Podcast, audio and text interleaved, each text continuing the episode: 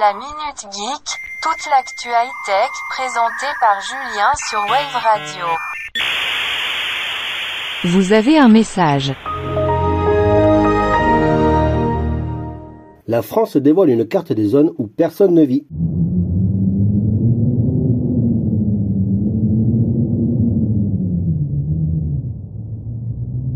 D'une région à l'autre, la densité de population peut varier très largement. Si Paris est un extrême dans une densité supérieure à 24 000 personnes par kilomètre carré, d'autres villes ont été complètement désertées et ne comptent plus aucun habitant. Au dernier recensement, la France comptait 66 988 000 habitants. Le territoire connaît toutefois de fortes disparités en termes de densité de population. Si la moyenne nationale s'élève à 106 habitants au kilomètre carré, certaines zones sont faiblement peuplées. Et c'est là que l'INSEE publie une étude justement sur cet écart.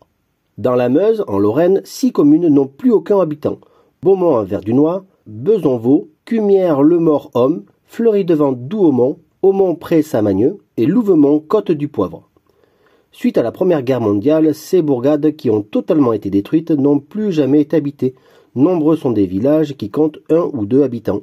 Si Paris a connu un recul démographique sur les dernières années, l'essentiel des départements touchés par ce déclin sont localisés dans le quart nord-est dans le centre et dans le massif central.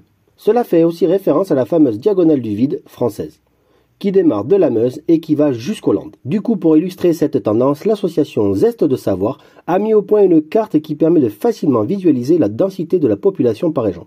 Chaque point correspond à un niveau de densité de population. Le vert est le cas extrême où personne ne vit dans un carreau de 1 km, tandis que le rouge indique une forte concentration d'habitation. Sans surprise, les territoires montagneux sont très faiblement habités.